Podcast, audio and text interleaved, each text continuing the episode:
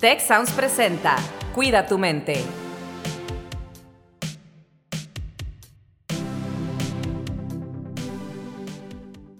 Hola, ¿qué tal? Les doy la más cordial bienvenida a su podcast Cuida tu mente. Mi nombre es Carlos Ordóñez y continuamos con la gira de Cuida tu mente por los ocho campus grandes del TEC de Monterrey. Y el día de hoy estamos nada más y nada menos que en el campus Santa Fe del TEC de Monterrey. ¿Cómo está el campus Santa Fe el día de hoy? Muy bien, tenemos un auditorio repleto de nuestra población estudiantil. Les agradecemos que estén aquí acompañándonos. Y bueno, pues tenemos aquí de invitadas a la doctora Claudia Sotelo. Claudia, ¿cómo estás el día de hoy? Eh, muy bien, Carlos, mucho, mucho gusto y muy contenta de estar acá. Y también tenemos a Rodrigo Murguía, que es parte del staff de Bienestar Estudiantil en este campus. Muchas gracias, Carlos. Gracias por estar. Pues bueno, Claudia, Rodrigo, tenemos un episodio el día de hoy que titulamos ¿Cómo afectan las redes sociales en mi vida? Y esta pregunta yo creo que tiene muchas, muchas formas de responderse. Aquí para nuestro público que nos está escuchando también les invito a que, que nos escuchen y más a rato nos, nos hagan eh, preguntas y compartan sus experiencias. Pero a ver, esta pregunta de cómo afectan, ser afectado por algo, por alguien, puede ser de una manera positiva o negativa o tal vez neutral. Claudia, empezamos contigo. ¿Cómo crees que afectan las redes sociales en nuestras vidas y hay diferencias entre grupos de edades o géneros o algo. Así es, eh, Carlos, ahora que preparaba y revisaba yo investigaciones, información para preparar el tema, veía que eh, las redes sociales afecta a un grupo de personas muy grande, pero particularmente va enfocado ¿no? a jóvenes entre 16 a veintitantos años. Es como, como la masa o el grupo mayor, ¿no? Que son usuarios de redes sociales. Eh, y ahí hay una pequeña diferencia entre hombres y mujeres, ¿no? Pareciera que las mujeres somos como más eh, pegaditas y más pendientes de las redes sociales que los hombres, por una pequeña número, ¿no? O sea, 5% a lo mejor, pero sí hay una pequeña diferencia. Y eso que decías, afecta de manera positiva y afecta también de manera negativa, ¿no? Afecta de las dos formas. Ok. Rodrigo. Sí, creo que eh, los efectos son muchos, ¿no? Porque incluso el hecho de que nombremos redes sociales a las redes sociales digitales, porque redes sociales siempre hemos tenido, contactos, vinculaciones siempre hemos tenido, y todo el mundo tenemos personas que conocemos y con las que nos vinculamos en el mundo real, pero ahorita ya se volvió sinónimo el concepto de redes sociales de estas plataformas digitales. Creo que eso habla de lo intrusivo que han sido o cómo se han entrelazado con la forma en la que nos relacionamos. ¿no? Y eso afecta pues, lo emocional, lo social, cultural, político, económico, ¿no? Y podría decir horas y horas de palabras, ¿no? De, todo cómo está entrelazado, entrelazado con, pues con cómo nos relacionamos, con, con lo que hacemos también. Es un excelente punto, Rodrigo, porque sí es cierto. Hoy en día hablamos de redes sociales y lo primero que se nos viene en mente son las redes sociales digitales. Pero por redes sociales toda la historia de la humanidad hemos tenido y de hecho somos seres, gregarios, somos personas que necesitamos contacto con otras personas, somos personas sociales. ¿Y qué ha pasado en los últimos años? Y hay investigaciones, como mencionabas, Claudia, que marcan una tendencia muy, muy, muy, muy clara entre la aparición de estos aparatitos que casi todos cargamos todo el tiempo con nosotros, los smartphones. Hay, hay una investigación de la doctora Jane Twanger que hemos tenido también en el TEC en varias ocasiones, que ha estudiado este, este fenómeno, digamos. Y en Estados Unidos, que, que miden muchísimas cosas, las investigaciones nos indican que a partir del 2012, que fue cuando la mayoría de la gente tuvo alcance o acceso a un smartphone, empiezan a verse cómo los factores de soledad, de depresión, de riesgo, de suicidio, empieza a aumentar. Entonces, a pesar de que tenemos estas llamadas redes sociales, resulta que estamos más solos, solas que antes, cuando estamos hiperconectados.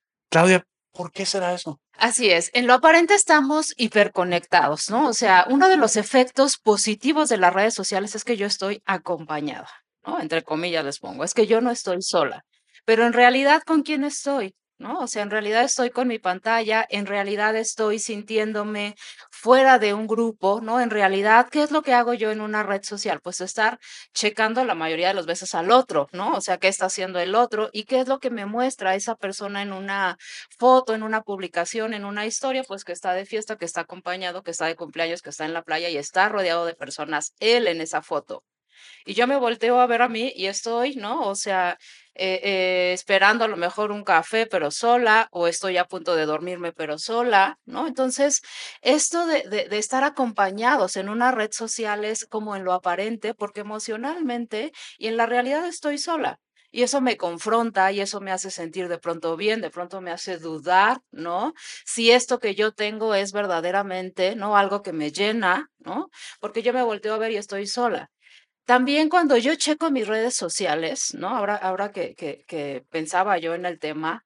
Una de las cosas que nos hacen reflexionar sobre una adicción a la red es todo el tiempo estoy viendo mi red social, todo el tiempo en la clase, cuando voy manejando, ¿no? Cuando voy, este, eh, cuando voy eh, a un lugar o a otro, antes de dormirme, y en ese momento estoy sola, ¿no? Que esto es justo lo que decías, Carlos, ¿no? O sea, en lo aparente estoy acompañado, pero en mi realidad y en mi psicología y en lo emocional, estoy conmigo misma. Es la parte, ¿no? La parte psicológica y emocional. Tú puedes estar rodeado de gente, es decir, no somos aislados físicamente de la gente, pero si tú te sientes solo sola, ese es otro boleto y ese es el verdadero problema.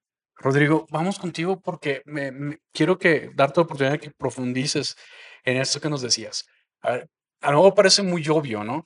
Eh, cuáles son las diferencias entre una red social tradicional y una red social digital. Pero háblanos un poquito más de esto y ventajas y desventajas de ambas, digamos. Pues precisamente creo que más hoy en día, tal vez en el 2012, donde comentabas de esta investigación eh, que aparecían eh, con la aparición de los smartphones, ahí creo que se podía ver más una separación, pero ahorita está completamente entrelazado. Ahorita eh, yo hablo contigo, incluso puedo ver que tenemos nuestros celulares, ¿no? Es algo que está atravesándonos en todo momento y yo recuerdo antes, digo, no soy tan grande, ¿no? Pero recuerdo antes que el Internet era algo a lo que te conectabas tú. Ahorita el Internet es como una capa que está por encima de todo mm. y todo tiempo, en todo momento está ahí activado, ¿no? Permanece. Entonces, si yo estoy hablando contigo, de repente puede sonar mi celular y, ah, una notificación de WhatsApp, de Facebook, de TikTok, ¿no? Ya me llegó un like y eso también está interfiriendo con cómo estoy yo contigo presencialmente. Entonces, es como un ir y venir entre eh, lo digital, que le da como cierta forma a lo presencial, y lo presencial también, que moldea lo digital, ¿no? Como que estamos en todos lados y en ningún lado al mismo tiempo. Me acabas de recordar algo que ya ni me acordaba, pero pues es cierto. Digo, si te acuerdas de eso, de esa época en la que tenías que conectarte al Internet, pues si no eres tan grande, pero tampoco tan jovencito, ¿eh? porque eso ya fue hace algunos añitos. Y yo me acuerdo de que llamabas, era el modem, la línea telefónica, ¿no? Y llamabas y el... Algunos se acuerdan aquí en la audiencia, ¿no? Tal vez, no sé, son muy jóvenes. Pero sí, es cierto, eh, no lo había pensado así, pero nosotros accedíamos o pues nos conectábamos literalmente a la red social. Y si bien aquí le podemos cortar a los aparatos estos, el Wi-Fi y quitarle los datos celulares, la verdad es que la mayoría de la gente pues no lo hacemos. Al contrario, buscamos paquetes ilimitados, ¿no? Que nos permitan estar conectados todo el tiempo. Pero bueno, esta parte de las redes sociales, esta conexión de la que hablábamos ahorita, o falta de conexión verdadera, creo que también hay una distorsión en la que a veces caemos, ¿no? Porque nos, hay, hay mucha comparación social en todas las redes sociales. Y ahorita hablamos de ese tema, pero una de las cosas básicas es, ah, mira aquí Rodrigo tiene 1251 personas que lo siguen o amigos, ¿no? Porque dice friends, ¿no? Dice amigos. Y oye, bueno, a ver, así como hablamos de las redes sociales digitales y las redes sociales tradicionales, pues tal vez podríamos hablar de los amigos, amigas, entre comillas, digitales y los amigos, amigas reales. Porque también hay investigaciones que nos dicen que un ser humano a lo largo de su vida, con que tenga cinco relaciones significativas, la hace, ¿no? Pero relaciones significativas. Entonces, de repente buscamos tener el mayor número de amigos digitales. Ya voy a decirle así, Rodrigo, que nos dice la diferenciación, que es muy buena. Tenemos miles de amigos digitales, Y miles de amigos digitales y gente que ni conocemos también, porque a veces tenemos perfiles públicos, que es todo un issue de seguridad, que tal vez ahorita podríamos hablar de eso. Pero bueno, muchos amigos digitales que nos están poniendo like o no like. Y si esa persona específica que yo quiero que me ponga like, ay, este Paulette no me ha puesto like, gracias ya, pero Itzel no, y Rodrigo tampoco, y Jonathan tampoco. ¿Por qué no me ha puesto? Mira, si le puso a los post del otro, pero a mí no. Empiezas a compararte. Esto nos puede llegar a afectar también, ¿no, Claudia? Así es, y ahí es donde se ve afectada la autoestima, ¿no? Cuando yo abro una red social, tengo que crear un perfil. O sea, es decir, tengo que crearme quién soy, cuántos años tengo, dónde vivo, ¿no? Tengo que dar eh, una identidad social digital, ¿no? Y ahí es donde a veces eh, decías, Carlos, las comparaciones, donde empiezo yo a comparar mi perfil con el perfil del otro donde empiezo a comparar mi fotografía con la fotografía del otro, mi último viaje con el del otro, ¿no? Mi comida con el del otro, qué restaurante visité con el del otro. Y entonces esto empieza a ser fuertemente afectada la autoestima, ¿no? O sea, muchas veces en las redes sociales no somos quien verdaderamente somos, ¿no? Somos como un ideal, ¿no? Eh, como un ideal del yo, algo a lo que aspiro, algo a lo que me gusta. En una red social, pues, ¿qué es lo que subo? Momentos felices, momentos agradables, ¿no? No subo momentos complicados donde me va mal, donde veo una mala calificación. O sea, voy a crear como toda una realidad positiva, ¿no? Toda una realidad que va a antojar al otro, toda una realidad que va a despertar también una serie ahí de emociones. A veces el corajito de, bueno, ¿por qué a Carlos, no? Ya le dieron like y a mí no. ¿Por qué a eh, Rodrigo lo etiquetaron y yo no? ¿No? O sea, empieza a crear también como esta comparación, como esta envidia, como esta sensación de quedarme abajo y no pertenecer a la misma comunidad que están ustedes. Eso es bastante grave, ¿no? Porque esa parte de la comparación social la tenemos detectada como uno de los factores de riesgo que tenemos e incide en muchos aspectos, ¿no? No solo te pega en la parte emocional, sino también a veces en la parte física, ¿no? Otros los factores de riesgo que tenemos detectados tiene que ver con los problemas alimenticios, ¿no? Entonces se entrelaza con muchas cosas. Ahorita tú hablabas de lo que se conoce como el perfect picture life, ¿no? Esa, esa imagen que yo doy del mundo exterior de que todo está bien, de que ando de viaje, de que ando disfrutando y que ando haciendo esto y lo otro. ¿no? En, en Canadá hace ya algunos años se hizo una investigación porque vieron que la deuda promedio del canadiense estaba aumentando mucho. Y dijeron, ¿qué está pasando? Y se pusieron a investigar. Y bueno, yo sé que hoy en día ya hay otras redes sociales, tal vez más poderosas o más usadas por nuestra juventud que Facebook, pero en aquellos años descubrieron, o al menos lo que dijeron es, Facebook es el culpable, y que también yo creo que eso hay que matizarlo, porque pues no es culpa de Facebook, creo yo, pero descubrían que porque la gente estaba viendo lo que otras personas hacían en Facebook y posteaban todas estas imágenes que se iban de viaje y que hacían esto y que todo tan cool, otras personas dijeron, yo también quiero hacer eso, yo también puedo, yo también quiero, y le empezaron a cargar a su tarjeta de crédito. Entonces ahí vemos cómo, tú hablabas, Rodrigo, hace un momento, de las diferentes dimensiones de nuestro bienestar. Entonces aquí hay una cuestión, eh, un poco de inseguridad, a lo mejor de autoestima o falta de autocompasión, que nos va a pegar en la dimensión física, ¿no? Eh, de, en la dimensión financiera, en la dimensión tal vez emocional. Entonces, todo este tipo de cosas, Rodrigo, ¿cómo nos afectan la parte de comparación social que se da en las redes sociales en nuestro bienestar, en todas las esferas, en todas las dimensiones de nuestro bienestar? Yo creo que también es importante, eh, al hablar de esos efectos negativos, por así decirlo, mencionar pues lo bueno también, ¿no? Porque eh, todo mundo acá, yo creo, yo me atrevería a decir, tenemos redes sociales, las disfrutamos, nos nutrimos de ellas y nos han ayudado también a muchas cosas, a movilizarnos socialmente ante ciertas injusticias, desigualdades, a informarnos, a conocer a otras personas. No se trata de estigmatizarlas, sino de hacer un uso razonable, yo creo, ¿no? Y hablabas de estas medidas de comparación social. Eh, hay muchas investigaciones, la verdad es que los resultados han sido, eh, no han sido tan conclusivos o concluyentes. Eh, los resultados son mixtos. algunos sí encuentran una correlación, pero no tan fuerte, entre el tiempo que usan las redes sociales las personas y ciertos síntomas. ¿no? La cosa aquí es que correlación no implica causalidad. Es decir, puede que haya una relación, pero no que por usar más redes sociales necesariamente haya esos síntomas. Lo que sí mencionan estos estudios también, y es bien importante decirlo, es que si una persona que ya tiene alguna de estas situaciones o cuestiones, ¿no? Problemas con su cuerpo, con su imagen corporal, eh, depresión, ansiedad, ingresa a las redes sociales, es más probable que se vea afectada negativamente esta persona. Eso es lo que nos dice. Sí, fíjate que eh, así dice la, investigación de la doctora Jean Twenge. Ella tiene una base de datos de 11 millones de personas, o sea, no es cualquier cosita, ¿verdad? Y ahí en esas gráficas que les comentaba al inicio, pues se ve esa correlación, pero ella misma dice, a ver, esto de 2012 para acá, los, anteriormente también se tienen mediciones, ¿no? Pero se ve ese gráfico, esos gráficos como cómo van subiendo a partir de 2012. Y dice justamente eso. Mira, ahorita no podemos hablar de causalidad del smartphone, digamos, que causó esto, pero sí vemos una correlación con lo que está pasando, ¿no? O sea, sucedió que todo el mundo tiene esto y empiezan a aumentar los índices.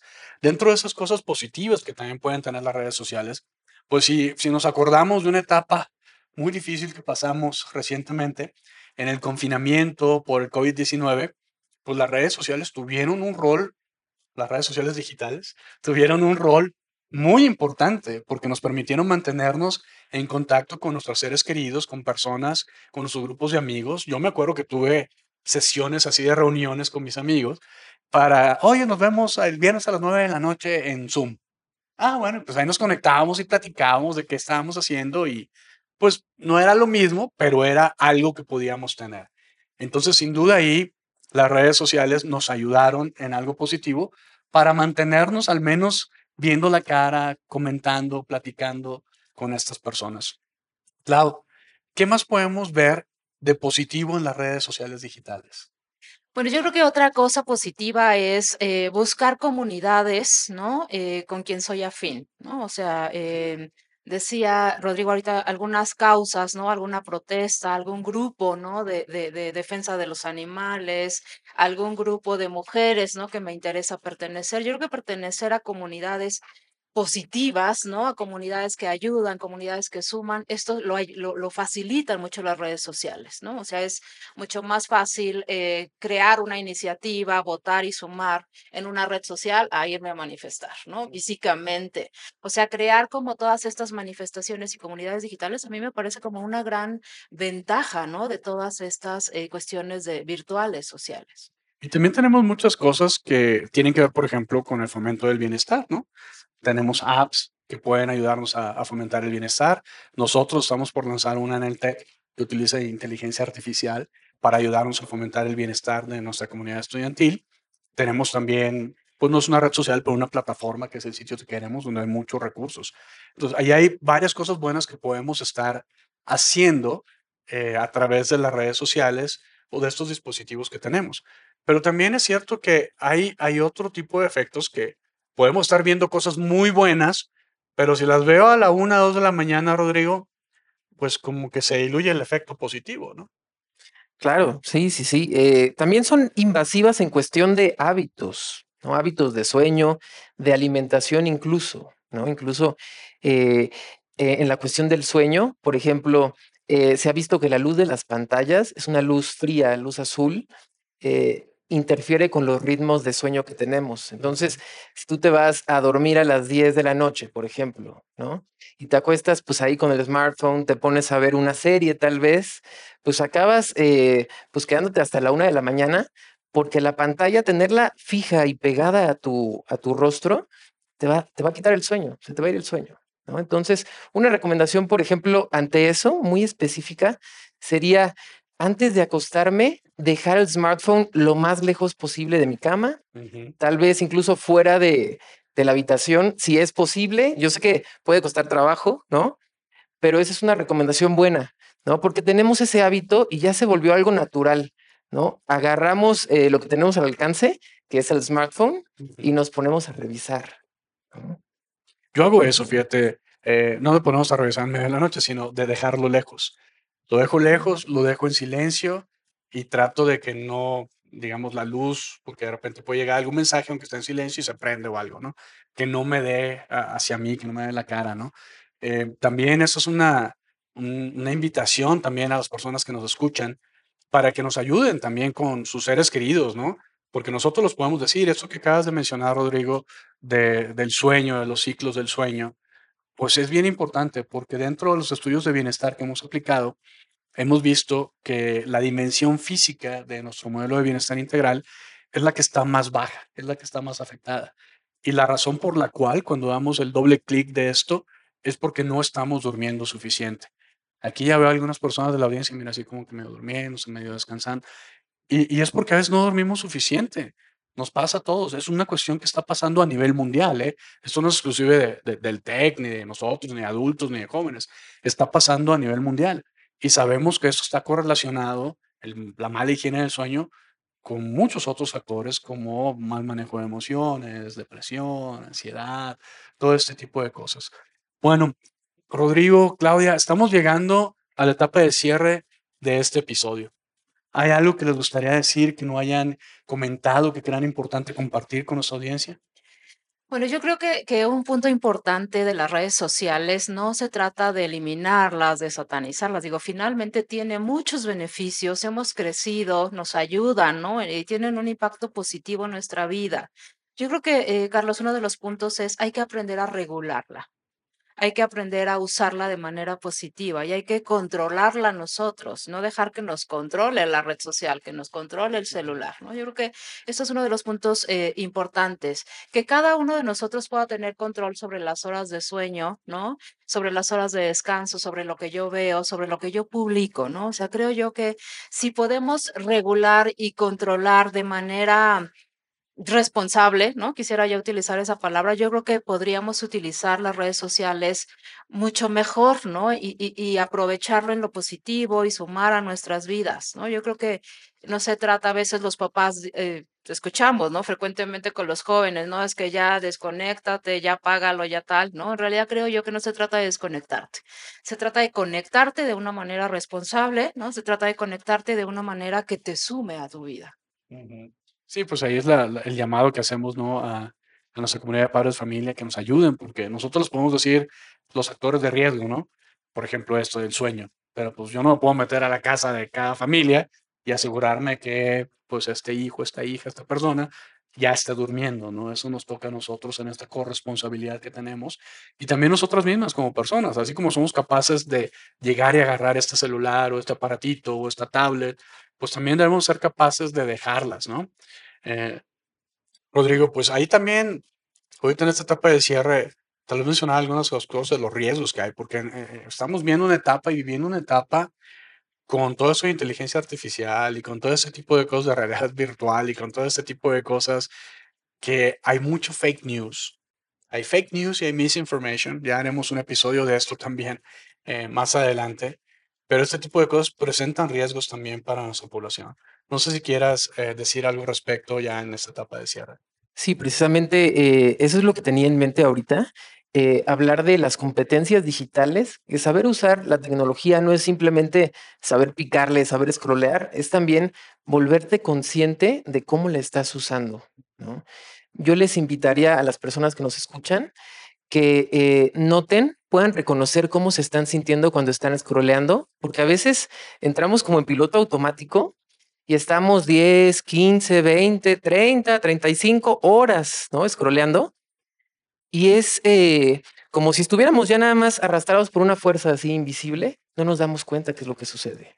Yo diría, eh, hazte consciente de qué es eh, lo que te hace tomar el celular y ponerte a scrollear obsérvate, observa qué es lo que estás sintiendo cuando estás scrolleando y vuélvete consciente de la información que estás consumiendo. Y para eso se necesita también un pensamiento crítico. Eh, no todo lo que ves en redes sociales, menos hoy en día con la irrupción de la inteligencia artificial, es real, ¿no? Gran parte de eso, pues, es como una ficción, es algo artificial precisamente. Entonces, eh, creo que tenemos que sumar a nuestro set de herramientas, a nuestra mochila, eh, esta parte del pensamiento crítico. Vamos a aprender a diferenciar entre la información que sí suma y la que no nos suma. Fíjate que me acabas de acordar algo que mencionaba nuestro estudiante Miguel en el episodio anterior, en el episodio 121, en el que hablábamos de por qué es importante hablar de la salud mental, y también Maricela Alvarado, ¿no? que es nuestra líder de, bienestar estudiantil en la región Ciudad de México.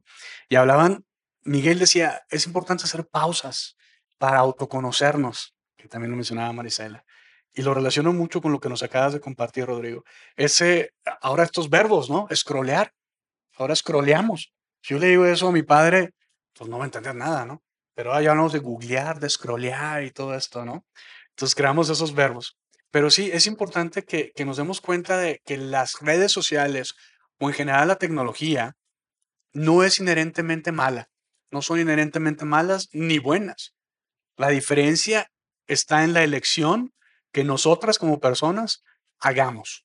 ¿Cómo vamos a usar esas redes sociales? Un poco lo que decías también, Claudia, de a qué grupos nos metemos. Y eso también aplica en las redes sociales tradicionales. Hay grupos a los que a veces queremos pertenecer y ni siquiera va con nuestros valores. ¿Por qué, no? O sea, detenernos a pensar, a autoconocernos, a realmente ver nuestros valores. Tenemos en el sitio que queremos un programa que se llama Mis Valores y Yo, ahí disponible para todo público. Entonces, bueno, yo creo que con ese mensaje nos vamos. Las redes sociales, la tecnología, las redes sociales digitales no son inherentemente malas. Tomemos decisiones sabias en pro de nuestro bienestar. Muchísimas gracias, Claudia. Muchísimas gracias, Rodrigo. Muchas gracias, Carlos. Gracias. Las esperamos en el próximo episodio de Cuida tu mente. Si quieres conocer más sobre cómo cuidar tu salud, te invitamos a escuchar Hola de Salud. La prevención hoy es parte del tratamiento. El podcast en el que nuestros expertos te darán consejos para vivir de manera sana, equilibrada y feliz. Felicidad, ese sería un objetivo último. Escúchalo en Spotify, Apple Podcast y Google Podcast. Gracias por escuchar un episodio más de Cuida tu mente. Productora ejecutiva de Tech Sounds, Liz Siller. Productora de Cuida tu Mente, Itzel Escareño. Anfitriones, Carlos Ordóñez y Rosalinda Ballesteros. Postproducción, Max Pérez y Marcelo Segura. Les invitamos a escuchar el siguiente episodio de Cuida tu Mente y el resto de los programas de Tech Sounds en Spotify, Apple Podcasts, Google Podcast, Amazon Podcast y tech.mx diagonal tech-sounds.